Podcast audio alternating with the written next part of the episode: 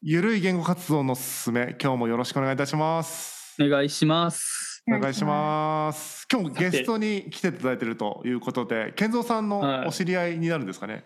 そう、お知り合い、まあ、お知り合いですね。あの、インターネットを通して。はい。で、あの、もともとツイッターでちょっとお話しして、何度か。で、ちょっと今日ゲストに来ていただいたんですが、えっと、株式会社 JC プラス代表の小池梨沙さんです。よろしくお願いします。小池です。よろしくお願いします。お願いします今日はありがとうございます。簡単に自己紹介お願いします。はい、えー、東京で東京の秋葉原で株式会社 JC プラスという会社をやっています。障害者のコンサルティング会社の代表をやっております。はい、代表って言っても経営のことは全然わかりません。よろしくお願いします。はい、お願いしお願ます。いします。最後のところがすごく今もうよくわかりません。どどういうことなんですか？もういきなりいきなりもう本題の前にちょっとなんか、ええ？みたいになったんですけど。はい、まあ一応会社の代表ですけれども、いまだになんか会社が経営の仕組みはわかりません。あ、そうなんですね。面白いですね。はい、まはいあ ちょっ。と本題じゃないんで触れませんけど、はい、面白いなと思いました。あ、そんなに面白いんですか？はい。うんまあまあ、はいいくらでも話しますけどね。はい。だからうち社員が5人いて、で、みんななんか行政書士とか、社労士とか、なんか私より頭がいいんですよね。そうだからスペシャリストの方がたくさんいらっしゃるみたいな。そうそうそう。だから助けられてます。うーん。はい。うんじゃあなんかこう小池さんがこうビジョンぶち上げる係みたいな感じですかね。いや、私が一番動く即戦力で、なるほど。で、その会社経営とか、例えばその今だとコロナ関係のこう、なんですかね、こう、助成金とかっていただけたりするじゃないですか。うんその手続きのこととか私全然わからないから、みんなやってくれるの。ありがたいね。それで、そう、それで会社が持ってるみたいなね。なるほど。だから社内のスペシャリストとその社外の、まあお客様をつなぐ役割をしてるわけですね。そうそうそうそう。大だから、その、そう、その社員も逆に言うと、私は障害者雇用のスペシャリストとして現場の方に入っていくけれども、社員は、あの、障害者雇用に関してそんなにわかんないわけですよ。でも興味があるとか、なんかこの業界をこう、なんか活性化っていうか、まあなんか自分も勉強したいとか、いろいろな思いがあって、関わってくれているので、うんなんかウィンウィンの関係でやってます。なるほどね。オッケー、ウェルズさん。大丈夫です。でちょっとさっきちょっととあの会話の中に出た障害者雇用っていう話でその小池さんがその障害者雇用に関わるお仕事をされているということで今日ちょっと私の方からテーマを用意しております。で内容がですねまあ障害者雇用制度ってそもそも必要なのかということをメインテーマとしてお話をしていけたらなと思ってます。で私自身その、まあ、当事者としてあの障害者雇用される側として働いているわけですけれども働いていくうちに考えたというか思いついたというかその障害者雇用今の日本の障害者雇用でその関わるのって大体そのまあ障害者本人で就労支援する人で受け入れる会社って大体3社ですよね。でそので就労支援する人も大きく言うとまあ行政とかそういうところになると思うんですけどうん誰得なのって思う時あるんですよ正直言って。というのも というのもですよ、うんうんえっと、雇われる側は超給料安いじゃないですか。うんで多分障害者って基本的にその25%ぐらいしかその正社員でやってる人いなくて75%非正規じゃないですかでそんな稼げないよねっていうのが一つあるのとでもう一つ行政としてもその就労支援に対して税金っていうコストをかけてるわけですがそんなに稼げないんですよ障害者で働いてもなかなか。ってなると税納税という形でそのリターンが得られないよねっていうのでペイしないんじゃないかっていうので損してるよねっていうのがちょっと考えてですね。で3つ目の企業側としてもその受け入れるのに結構人的リソースがあったりしますよね。そのまず業務の切り出しをしないといけないとつまりやれることを洗い出さなきゃいけないよねと。でやられることがないって時にじゃあなんかとりあえずなんか折り紙でも折っときゃいいんじゃねえとかなんかその花つなんか造花作っときゃいいんじゃねえってひどいところだとそういうところありますよね。うんうんリプリ作って。っていうので、うんうんそこまでするんだったらじゃあもうその障害者雇用っていう制度はなくしてうんでいっそのことを障害年金とかも廃止して障害者版ベーシックインカムを作った方がいいんじゃねと思ってるんですけどどうですか？うんうん。いきなり確信に迫ってません？テンポ早いですよ本当に。ね、早いね。え、そもそもこの、あの、これ聞いてくれてる人って、障害者雇用って何かっていうのは分かってるんですかね？分かってないです。僕も分かってないの今聞いてました、うん。そうです。そう、あのーそこちょっと説明した方がいいんだよね。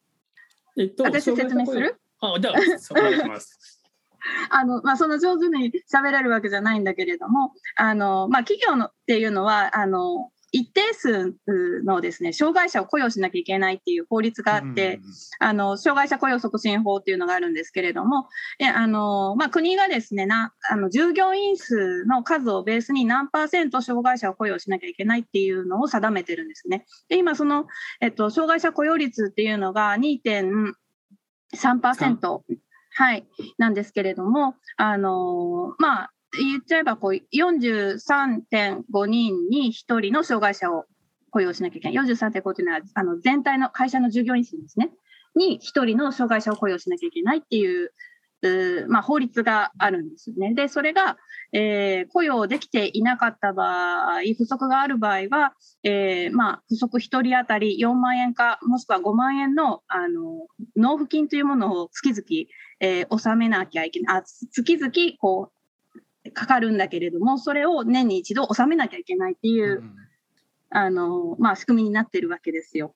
はいで逆にあの障害のある方をたくさん雇用した会社にはあの、まあ、何らかこうお金がもらえるような仕組みにはなっているんだけれども今はどちらかというとその、まあ、3万円あごめんなさい4万円か5万円か払って障害者雇用しなきゃくていいのであればその方が楽だっていう風な考え方をする会社さんは実は多いんですよね。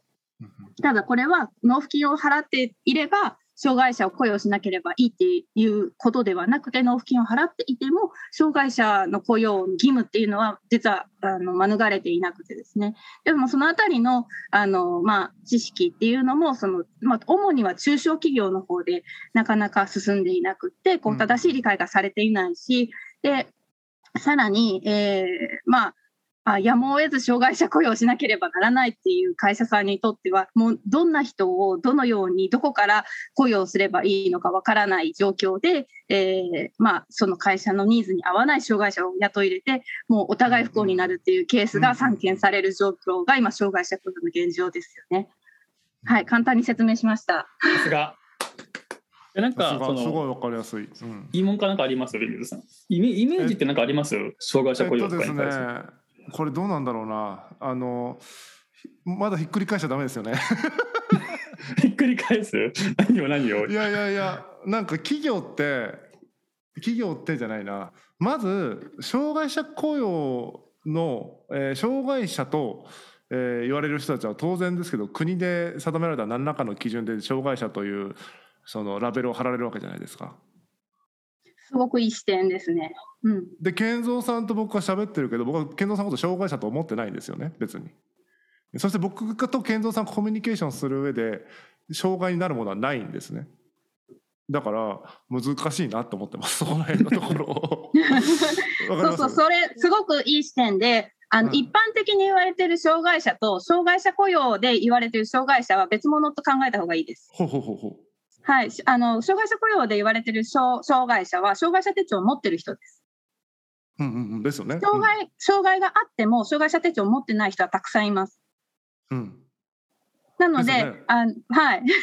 まあ、みなし障害者的な方はいっぱいいるんですけれども、うんうんうんあの障害者雇用においては、基本的には障害者手帳を持ってる方で、障害者手帳というのは3種類あるのご存知ですかね。なんですか？療育手帳とかああいうやつですか？ああ、そうです、そうです。療育手帳って、まあ、IQ がと精神みたいな？あ、そうです、そうです。その3種類があるんですね。そのいずれかを持ってる方が障害者雇用の対象者ということになるんです。なのでう、ん手帳を持っていないけれども、障害あるので、障害枠で働きたいですって言っても、まあ、多分、うん、多分会社を受け入れてくれないですね。カウントにならないので。うん。うん。はい。だからそのそそうだからさっきおっしゃったそのみなしの方がたくさんいらっしゃるっていうのも一つだし、はい。えーとそのいうカテゴライズにならないけど障害になるいえーとなんだろうな、えー、とここで言われる障害ではなくて社会生活を送る上で上でうん。生きづらさというか障害な障害になるものというものを持っている人って仕事してていっぱい見かけるんですよね。こいつやべえなみたい。なやついっぱい見かけるんですよ。はいはいはい。はい。よっぽどそんな手帳なんか持ってないしそんななんか診断は受けないけどよっぽどしやばいだろうっていう人いっぱい僕は見かけるんだけどその人たちがはい健常者と呼ばれ、っていうことあるわけじゃないですか。あいや、健常者の方がひどいかもしれないですね。ですよね。だからそのカテゴライズ自体がなんかすごい大変だなと思いながらって感じですね。難しいなと思いながら聞いてまはい、した。そうですね。だから私なんかもともと障害者雇用なんて全然知らないところからこの仕事始めてるんですよね。うんうんうん仕事始めた時に、あれ、私障害者かもしれないってすごい思いましたもほうほうほうほう どういうところが？ん。そう。え、え例えば、その発達障害っていう、方がまあ結構やっぱり多いんですけれど、この業界ですね。で、そうなってくると、私は発達障害とは知らない状況でその仕事を始めてるんですよね。うんでそでじゃあ発達障害とはとかなんか整理整頓が苦手ですとか優先順位をつけるのが苦手ですとかえ私のことかもしれないってなるわなるわけで,、ね、で大概そうなんですよね。なんかこう結局その度合いが一般的にこう生活が成り立つレベルなのか成り立たないレベルなのかっていうところが、まあ、障害者としてこう手帳を取れるレベルなのかそうじゃないのかの、まあ、判断基準でそれって結局なんか自分がどう思うかなんですよね。うんうんうんだからすごいもうできてなくて周りに迷惑かけまくってても私はこれでいつ OK って思ってる人は、まあ、障害者じゃないってことです。すごいね 世界はやっぱりだから。うんうん、そうそう。だからそういう人は別にメンタルもやられないし、手帳も取らないじゃないですか。うんうん。じゃあ障、障害者じゃないです。ですよね。だからそういうこうグレーグレーって言ったらなそのはい認定が結構ガバガバじゃないですか。そういう意味では。はい、そうですね。いわゆるはい。客観的なそのラベリングでありながら、うん結うんうんうん局主主観が重要視されてるみたいな。まあ、そうです逆もね。逆もしかりで、はい客観的にラベル貼ってるけど、本人は別に問題視してないとかもある、あったりするだろうから、ここのギャップがすごい難しいなっていう。うんうんうんうん。さらにさらにそれを雇用する企業ってことでしょ？だから企業もそこの理解がうんうんうんみたいなところでめちゃくちゃ認識のそのなんだろうな齟齬みたいなのが調整するのが難しそうですよね。うん、だからまあ手帳持ってる人が障害者なんですよね。なまあまあわかりやすいそうそうそうそううんうんうんうん。だからグレーの人はグレーの人で頑張ってくださいってなっちゃうわけです。この業界を見ればね。それってやっぱりでも変じゃないですか。手帳持ってるか持ってないかで配慮されるか配慮されないないかっていうのがか変わるのっておかしくないですか？おかしいおかしい。ね、だってさ、あのー例えばその仕事を普通にしてたけれども、まあ、病気になってですねこう通院の頻度が上がったりとかあるいはそのなんだろうなうーんとうん物覚えが悪くなってしまうことだってあると思うしあとこう体力が落ちてしまうっていうこともあると思うんですよね。そういった時にあの障害者じゃなければ配慮されないのっておかしくないですか、うんうんうん。うんおかしい。いうんうんやそうなんですよ。おかしいなって思ってるんですよね。うんうん、だから障害者雇用っておかしいんですよ制度が。そう。だからそう僕そうそうそううんいうことになるなと思いながらも、でも一方でってことでしょ？うん、まあまあ、うん、一方でなのかな。一方はないのかな？えっていう一か。その、うん。どうなんだろうな、結局、うん、き企業がそうしたいかそうしたくないかみたいなところもあるじゃないですか。その法律は一旦この法律があるから、うんまあ、そうは言えないんだけど企業として結局、うん。えー、と一旦障害とかを抜きにしてですよ。取りたい人材みたいなのがあるわけじゃないですか企業っていうのは。うん、別に障害なんかなくてもそのなんていうのかなすごく一流大学出た人しか取りませんってそれ以下の人を要は戦力外と見てるわけじゃないですか。例えばそういう会社っていうのは。っていうのは別に障害か障害じゃないかじゃなくてその会社が基準とした必要としているなんか能力があってみたいな。それに満たないかどうかみそれを達してるかどうかだけの話だと思うんですうん、よね。うん、うん。そこに障害か障害じゃないかってことは関係ないって思っちゃう。別にそこれが発達障害の人が能力があれば選ばれていいし、うんうんうんうん足がなかったとしてもその基準を満たせれば選ばれるんだろうし、うん。って僕はうん思っているんですねこの社うん会のことを、うんうんうんうんどうなんだろうんそれでいいと思います。ういいのかな？いやいいかどうかわかんない。けどいやいやいやそういやいやいいや思うっていう。だからけ そうだから結局なんか一番大事なことは適材適所でちゃんと仕事と能力が合ってるかっていうことが大事なんですよ。これ障害あってもなくても関係なくてみんな同じなんですけれど、結局ななんだろうこう今私うまく言えるかわからないんですけれどなんか一流の会社に入る大きな会社に入るっていうのがなんかステータスみたいになっているんじゃない？私大学出てないからわかんないんだけれどもうんうん。やっぱりなんかそこでこうなんか勝ち組負け組みたいなのがなんかに意識的に変わったりしませんかねなんかね。どうなんだろうなまあなんかでもだいぶ、うん、昔よりは薄れてきたような気もするけどでもまあ、うんうんうんあるはあるんですかねこの社会にまだ。うんうんうんううんんうん、だから学歴社会だったりとあのなんかでも大手の会社さんとか入るとやっぱりそれをすごく感じるんですよね。私もそのうんもともとはそのうーんとなんて言ったらいいのかなお大手企業のその特例子会社っていう障害者を主に雇用する会社の立ち上げでこの世界に入ってるんですけれども、うんそこそこってまあ人事部の下の子会社なんですよね。だからやっぱ人事部の人の話を聞いてると、もう、あの、なんか、ほとんど履歴書なんかもう学歴しか見てなかったりとかしてですね、新卒とか。うーん、なんか、良くないと思っていても、なんかその風習っていうか文化っていうか、そこが変えられないみたいなのは、あの、聞いてましたね。はい。うんうん。な何を言おうとしたのか今忘れちゃったんですけど。いやでもそのまさにその書類でどこの大かっていうのと一緒で、うん。障害者のラベルを見て、あこの障害だったらうちいけるかもみたいなそんな見方になっちゃうじゃん、なんか結局ラベルでものを見ちゃうみたいになっちゃって、難。しいなーってすごい感じるんですよね、まあそんなこと言ってたらじゃあうん。うん。うんどんだけ非効率に採用するんだみたいな話もあるけどでもでもうん。うん。うん。なんか思うなーってうん。うん。感じです。う んだからまあとはいえっていうのがもしあるとすれば、あはい。のやっぱりその普通に一般就労で仕事をしようと思ってもあのやっぱり雇用できづらいうん。雇用されづらい方っていうのも世の中にいるっていうのは確かなんですよね。まあ IQ があの、まあ、一定数より低かったりとかあとは、うん、そうだな、まあ、まあ身体で言うとあのそうだな。こうん目が見えないとか、あ耳が聞こえないっていうところがうん。こうあかあからさまにあった場合ですよ、まあ、あの弱視難聴っていうのもありますけれども。うん。あからさまにやっぱりその一般の方よりかは見えないとか聞こえないっていうのがあった場合に普通にあの障害枠っていうのがもしなかったとして働きたいですって来た時にいやちょっとうちの会社では困るよって多分なるんでしょうね。うん。そうなった時に、やっぱその人たちはどういうふうにお金を稼いで生きていけばいいのっていうのは問題として出てきますよね。うんうん、そこでだからら健三さんの提案に戻るってことですか、働くんじゃなくてベーシックインカムまずまず配ろうよみたいな話？健三さんが言ってたのは。そうそうそうそうそうだけど結局なんかそのもう配っちゃえばいいんじゃないっていうのはまずあってお金を。で労働以外で社会との接点を作っていっても別にいいんじゃないかなと俺思ってて障害者とかだと。なんで労働にこだわるんだろうってい生きていくために労働にこだわってるんですか？それとも働きたいみたいな感じ？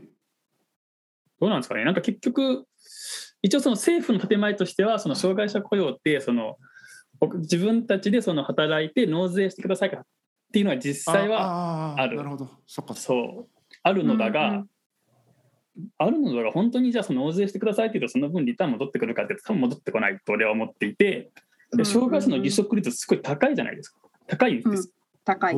ね、高いから結局そのじゃあ辞めました。また就労支援しますってなるとそこでコストがまたかかってしまうので、ちなみに離職のなんかあれとかあるんですか？原因でこういうのが多いよみたいな。えっと、人間関係が確か一番多かったかな。多いです。多いよ。ね。そううん、いやいや、まあ、差別っていうよりかは、まあ、人間関係ですね。ううん。ん結構多いので。うん。なのでもうなんかそれでそこにずっとその辞めるたびにコストかけるくらいだったらじゃあもうその一貫その障害年金と国がやってる就労支援っていうのが撤退してもうベーシックインカム的にバーって配るっていうのでいいんじゃないかなと思ってて。うん。ダメ？まあでもいやいや障害者がっていうよりは今こそでもそうな気がしますよね。別にいわゆるだから健常者だろうが何だろうがその仕事をみんななくなっていく一方じゃないですか。その要はその労働って意味で言うと価値誰がた価値出せてるんっていう なんか感じするしうん限られた人間以外価値出せその労働なんていうかなこの社会のなんか富を生み出すみたいな意味で言うと、大した価値出してないだろうなと思うからみんななんか仕事してる感出してなんかそれで仕事と言ってお給料が発生してる売り上げが発生してるみたいな会社も多いように思うのでそれはちょっと僕の見方ですけども。うん、だからなんか私が思うのはその一定数一定量のこうなんなんていうか金額はこうお金をもらえるような状況にしておいてそれより自分でビジネスしてこう稼ぎたい人は稼げばっていうスタイルだったらいいんじゃないですか。能力が、まあ、ある人はどんどん稼げばいいし、まあ、あのないって言ったら失礼なんだけれどもいやもう地味に生きるわっていう方は地味に生きられればいいと思いますけれど、その最低限のところっていうのが今ゼロじゃないですか、うん国からもらえるお金ってないから、うんあまあ泣かないのかな、うん。ってなってくるとやっぱおもう仕事全然できませんってなると多分もうい家も手放さないとこう路上生活しないとみたいになっちゃうんじゃないですかね。うん、ちなみにあはいどうぞ。ああいいです。どうぞどうぞどうぞ。うん、いやいやはい。今その企業が障害者雇用やってるのって何モチベーションにやってるとかってある、何もモチベーションっていうか法律は守んなきゃいけないからです、ね。あそれだけ？あその まあ、だい大体そうだと思います。大体そうなんですね。なるほど、うん。義務義務感って感じなんだ。うん、やらなきゃいけないから。納税しなきゃいけないっていうのと同じじゃないですか。なるほどね。そのうん CSR 的な観点でってこと？あーというよりかコンプライアンスじゃないですかね。うん。罰則でも大してないじゃないですか8せず月5万円払ってればなんかうんうんうん、いいよ。ねっていう意識はやっぱどこにでもうんうんうん。ありますよねで名前公表されるんですけど確かあれってうんまあででもだいぶ長い道のりですけどね。あーいきなり公表されるわけじゃない。あれなんか結構何ヶ月もたいかあの基準満たしてないとかなんかそういうそうですね。年単年単位になってますね。はい。だから、あのいきなりその社名公表されるわけではなくて、あ、えっと、ここれは障害者雇用をやってない会社っていうのは、あの、まあ、最終的には、あの、ペナルティとして、その社名公表、この会社は障害者雇用を再三指導したにもかかわらずちゃんとやりませんでしたっていうふうに公表されるんです、年に一度。うんうんまあ、それがまあ最大のまあ企業とすればまあデメリットというかリスクというかっていうふうに言われてはいるんですけれどもそれって実はあのいきなり公表されるわけではないんですよね。あのまあ、数値足りてないですよってなった時に、まあ、2か年計画っていうのをあの出して、まあ、2年後にちゃんと障害者雇用障害者の雇用が足りてる状況にしましょうっていうのをハローワークに出して、まあ、それに基づいてこう年単位で指導をされるわけです。その指導をやったけれども結局やっぱりできませんでしたみたいな形になってくると最終的に社名公表っていうことなのでいきなり社名公表になるわけではないんですね。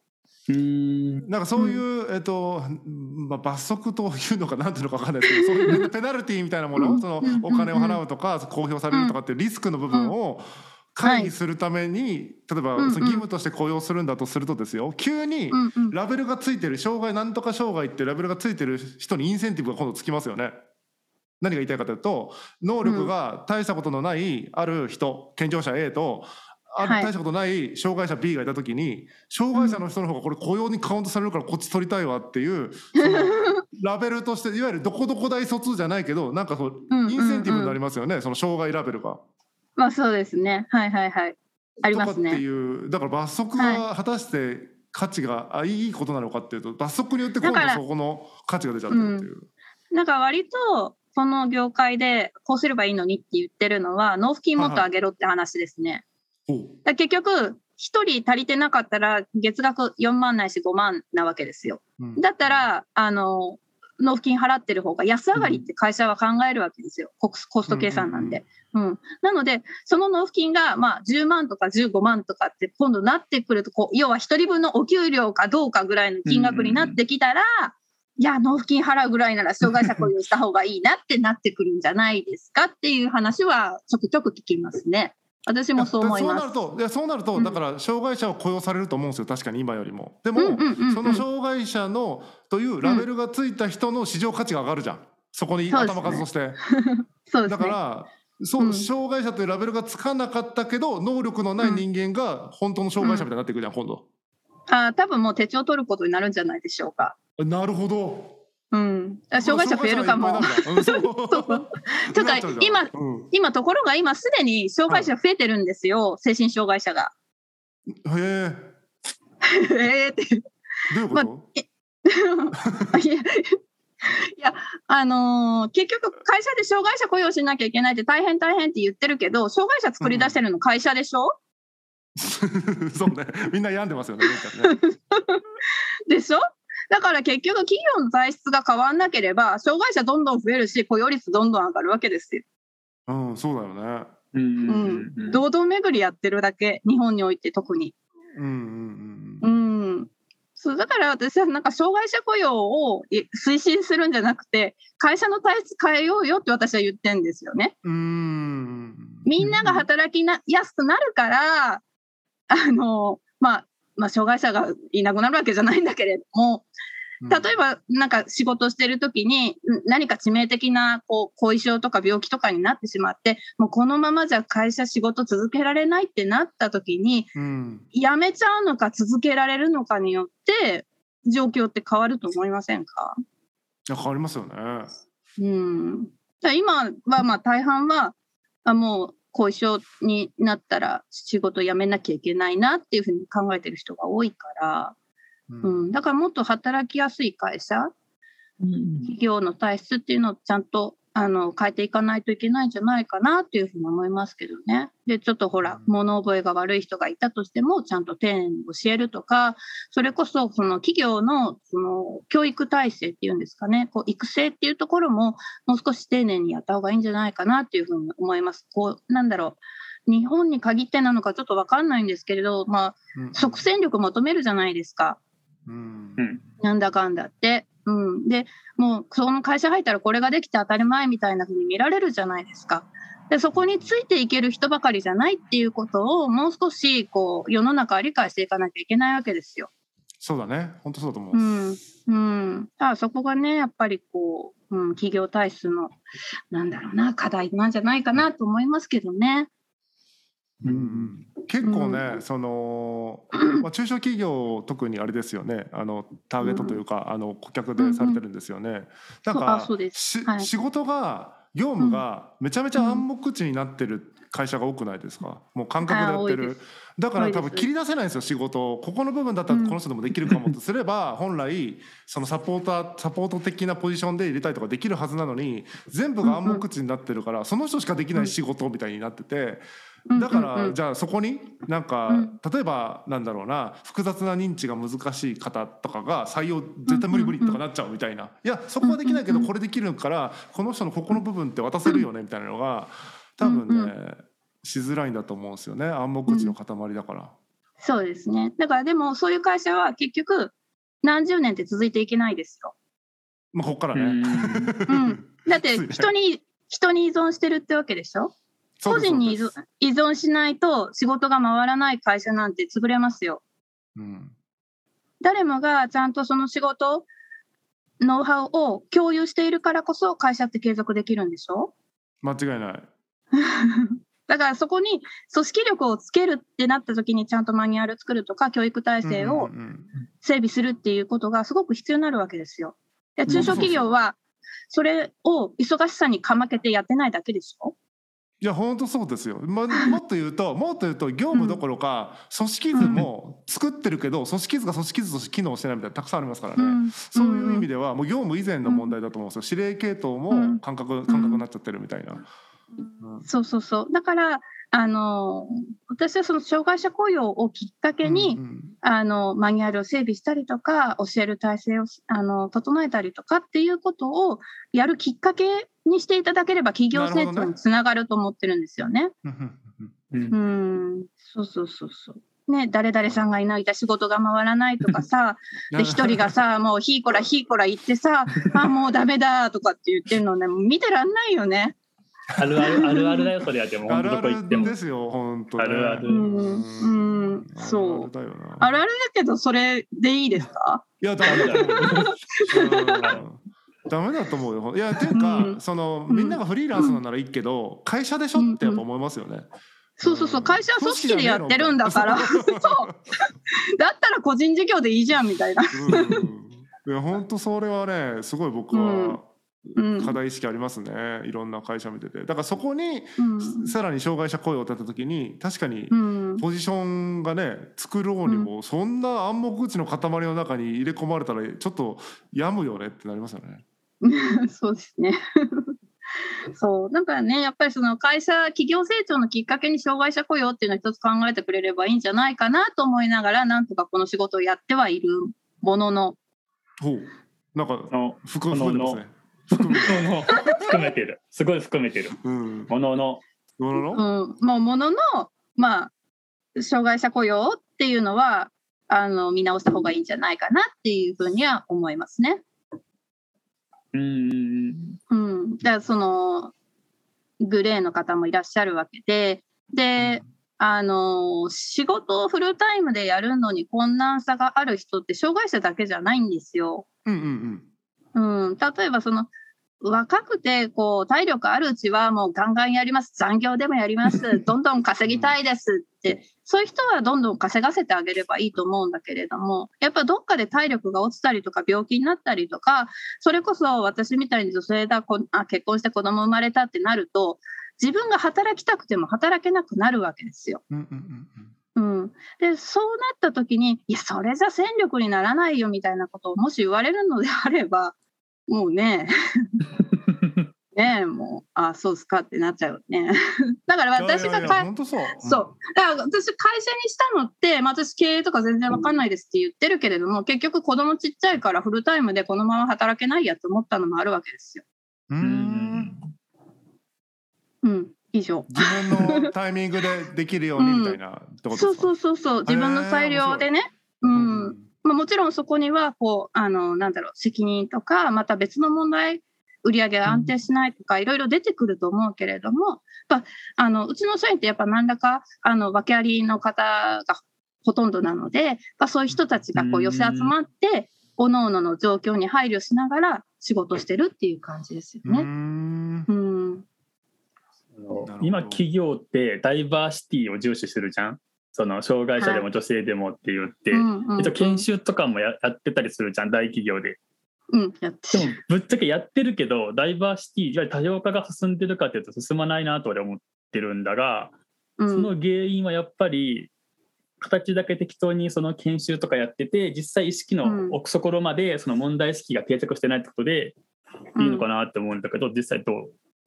うん、パフォーマンスだよね結局だよね。うん。俺もそう思う。うん。うん。そうそれでねその結局、う身の上話にならないと腹落ちしないわけですよ。うんうんうん。で私なんかこの仕事してるとあのーまあ私もその立ちかもしれないんだけれどもあのーもうなんでこの仕事やってるんですかってなったら今まで障害者雇用なんて全然興味なかったんだけどなんか子供が障害あるのが分かってとかっていうので急にそこにこう火ついたように障害者雇用の世界に参入してくる人とかね、なんかもっとこうしなきゃいけないとかって言い出す人すごく多くてうんうんうん。別に悪いことじゃないとは思うんだけれどもそれってよ要は身の上話になったから急にやろうってなったわけでしょ。そ うそうそうそうそうそうそう。うん、そうだから人間そうなんだなって思って。それはでもあると思うな。うん、俺もってな多分俺も当事者だからこの話してるだけで別に健常で普通に働けますよとかだったら、絶対興味持ってないもんね、この障害者のどうのこうのっていうのは。ううんんねなるほどな。最近でもすごい思うんだけどうん。もう、まあ、リモートが普及してるでしょ。コロナのおかげでというかせいでというか。で、うんうんそのリモート求人も障害者のやつも健常者のやつも増えてきてるじゃない、うんうんうん。そうするとなんかそのじゃあ同じ成果を自分の部屋で出しますってなった時にもう障害者とか健常者とか区別しなくていいよねっていう時代が俺そのうち来ると思ってるのですよ。うんうん。でそうなった時になんかその何を言おうとしたか忘れちったよ。うんそうだから、うん。うん、そうな、うん、そうだな。だから、結局その、えっと、障害者だから、あの、うん雇用しますって言言ってる時点で、障害者雇用ってもうなんかそこ差別でしかないと思っていて、なんか国国が率先して差別してますみたいになっちゃってるわけですよ。うんそうじゃなくて、私はあの障害者雇用枠あ、ちなみに求人票から違うんです。一般枠の求人票と障害枠の求人票っていうのがあって、そこから分かれてるんです。オリンピックパラリンピックみたいになこと？まあそんな感じ、そんな感じ、うんそんな感じ。そう。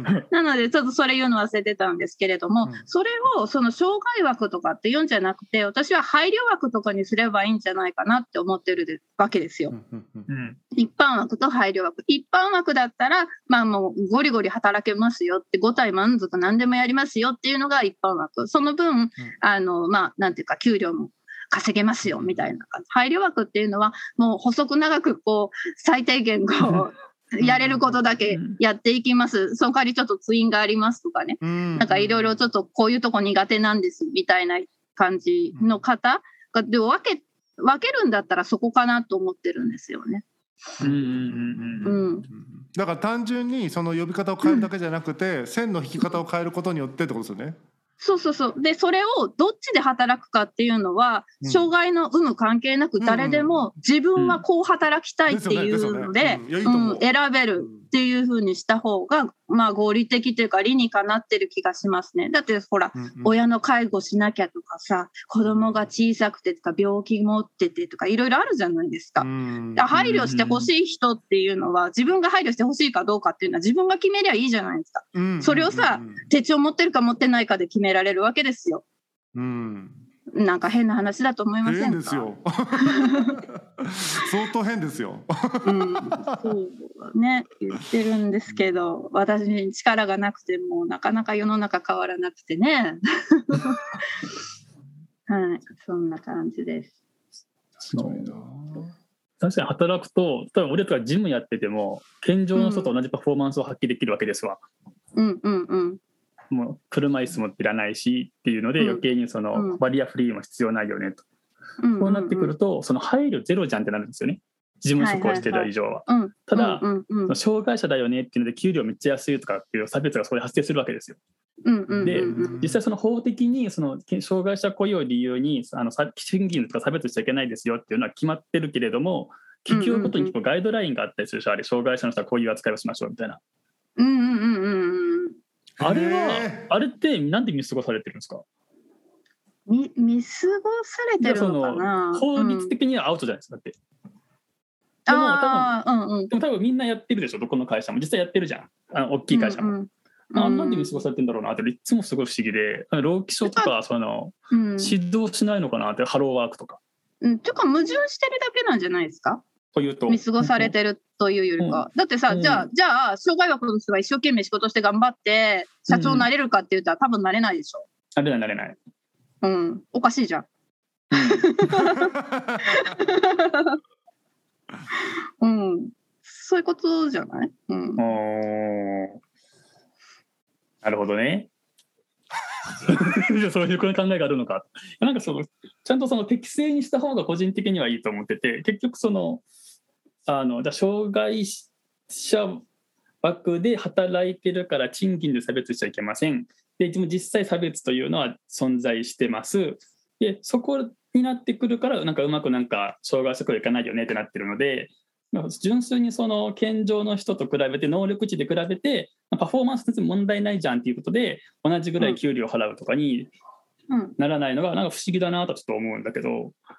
うん、やっぱあれは差別なの？根底にあるのは企業ごとの。それともなんかそのやっぱその障害者って何やるか分かんないよね。たった急に入院するとか急にじゃあなんかあの倒れるとかなんかでトラブルが発生するよね。とかでだとその分さっぴいた額を算出してたりとかするの。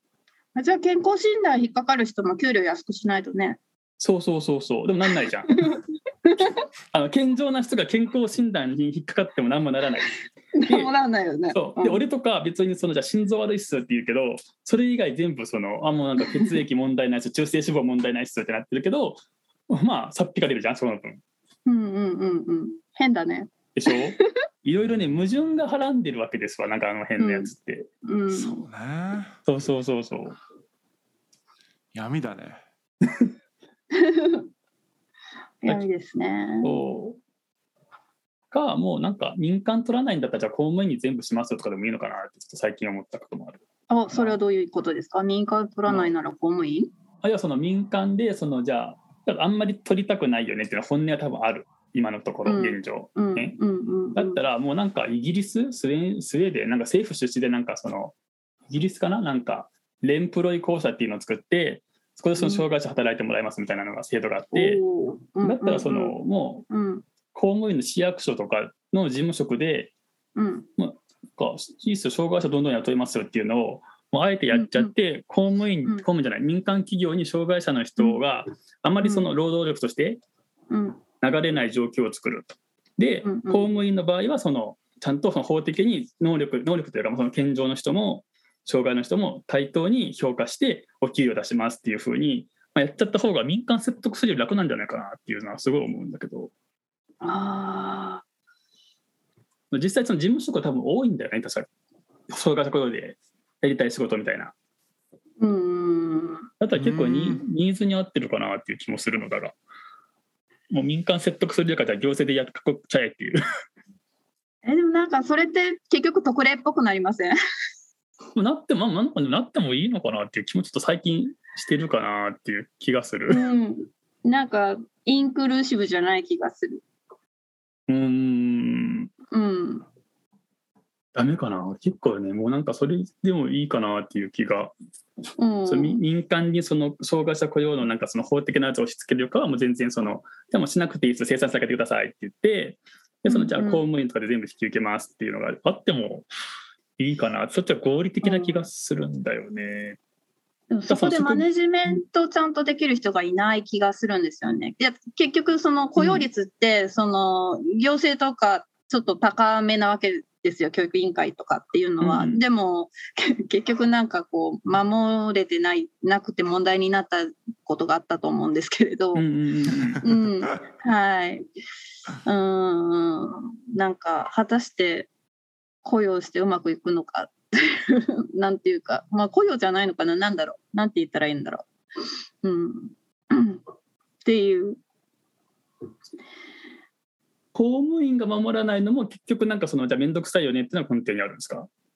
なんかあ、公務員法定雇用率。が、あわかんそれはなんなんでああいうことしてたのかわかんないんですけれど、あの結局納付金納めなくていいからね。うんうんうんうん。うん、それがあったんじゃないですか？なんか わかんないですけど。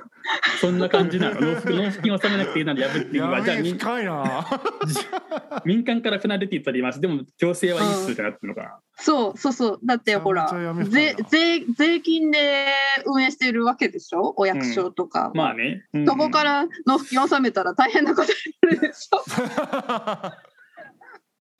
そううんまあまあそれをやってもよかったのかもって思いますけどね。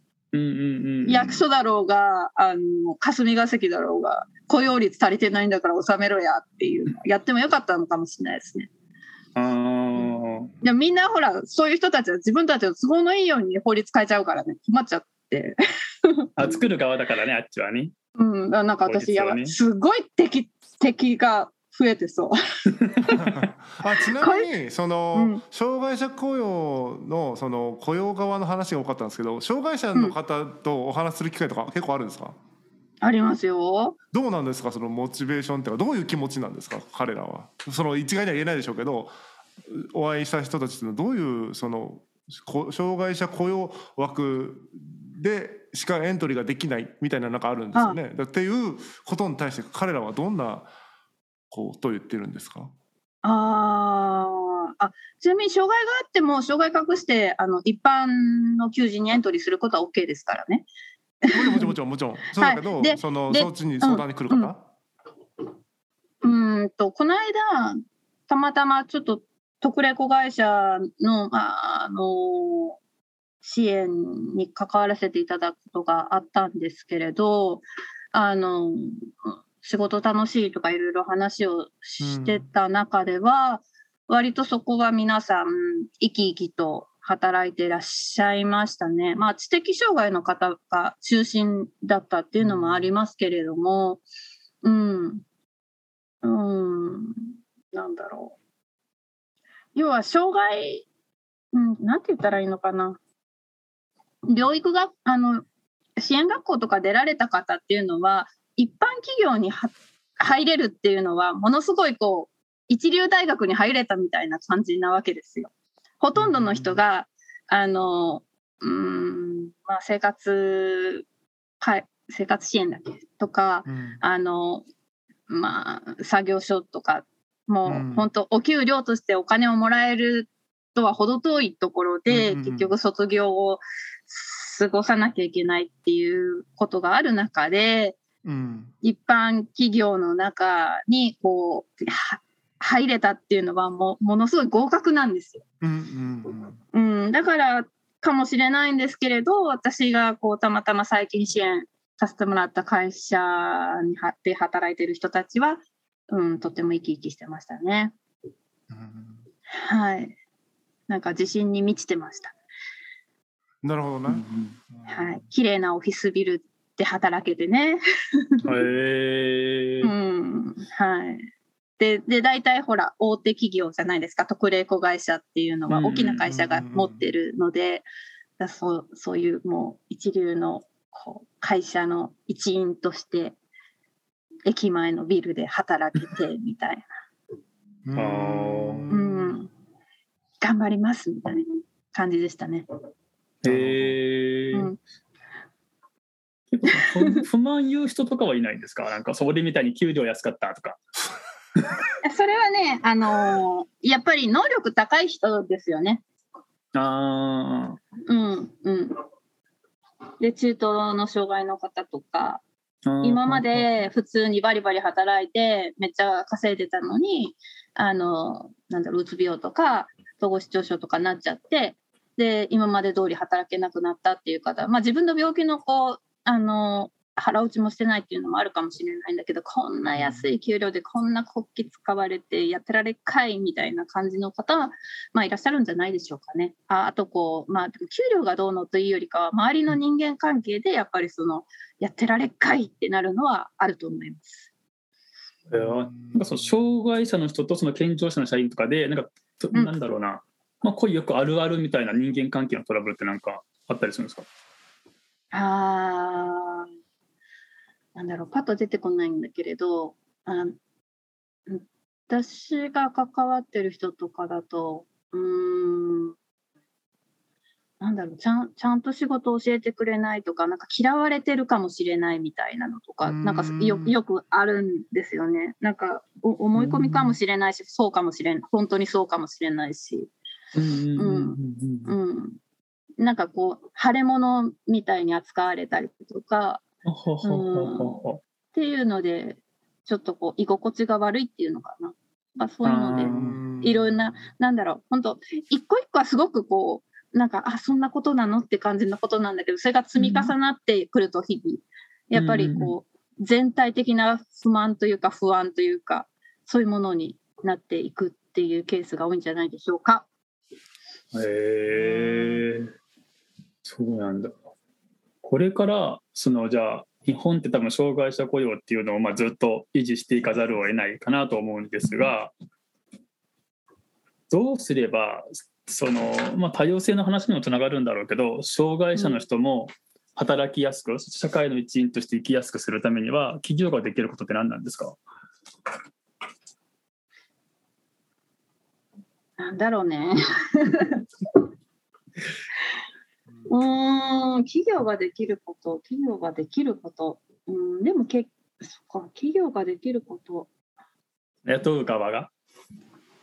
雇う側が、うんだから今いる社員だって、うんあの、もしかすると、その、毎日健康に働いてる人たちだって、あの、本当は身の丈に合ってない働き方だけど、こういう雇用契約だからって、頑張って毎日が来てるのかもしれないよね、仕事ね。うんうんうん。だから、一人一人がその身の丈に合った、身の丈っていうのはその自分の体力だけじゃなくて、えー自分を取り巻く環境なんかもそうなんだけれども、まあ、そこに無理のない働き方ができてそれをその社員同士が補い合う関係が当たり前になってくるといいよね。あの人ばっかり毎日なんか早く帰っていいなとか、うんそんなこと言って仕方言ってても仕方ないじゃないですか。うん持ってるものとか環境とか違うんだから。うんうん。それをなんかしないけど人と比べてあの人はああだこうだって言うとうん。居心地も悪くなるし、なんうん、で比べるもんじゃないからそもそも自分と他人の働き方なんて。うんうん、だからそういうなんか雰囲気を変えていくことによってみんな働きやすくなる。自分とあなたはうん。違うんだよねっていうことを認め合えるようなこう関係性が多様性じゃないですか？あー。そういうお互いを認め合える日が来ますかね？あのーいき いきなり全員が認め合うってことはもう無理なんで認め合える、そこにこうちゃんと注目できてる人たちが集まって、そういう小さい社会を広げていけばいいんじゃないですかね。ああなるほど。うん。わかりました。ということでもうそろそろお時間なのでおう。もう10分前かな？本当だ。もう1時間だ。早い。ということで上水さん今日どうでしたか、感想。いやーなんかねあのすごい あの今までねあの結構雑談をしてる番組だったんでこんななんか専門的な話をしたのが多分この番組以来初めてでですねちょっとしかもなんだろうなちょっとこ選べてなかったけども言葉を選ばないといけないようなテーマだったような気もするんで人によっては傷つく人もいるかもしれないしみたいな僕の発言とかですね。っていうのでちょっと緊張しました。